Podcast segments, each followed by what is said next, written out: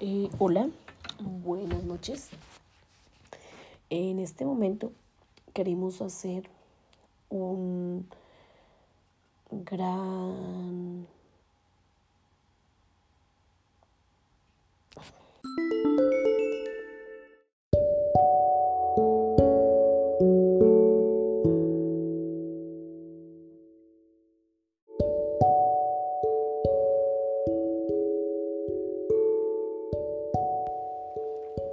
Eh, hola.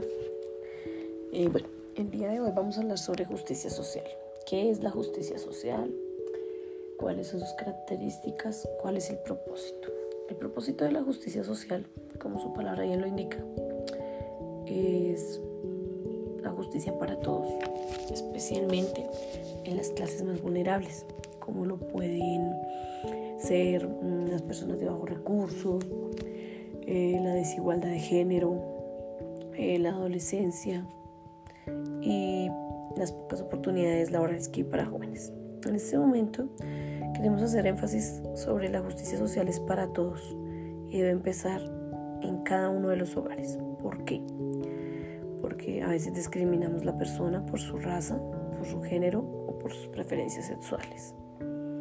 Discriminamos a aquella persona que es muy joven y no la creemos capaz de asumir un reto laboral. Eh, no creemos que todas las personas, sin importar su raza, género o color, tienen derecho a las mismas oportunidades. Un hogar digno, un trabajo digno y un estado familiar digno.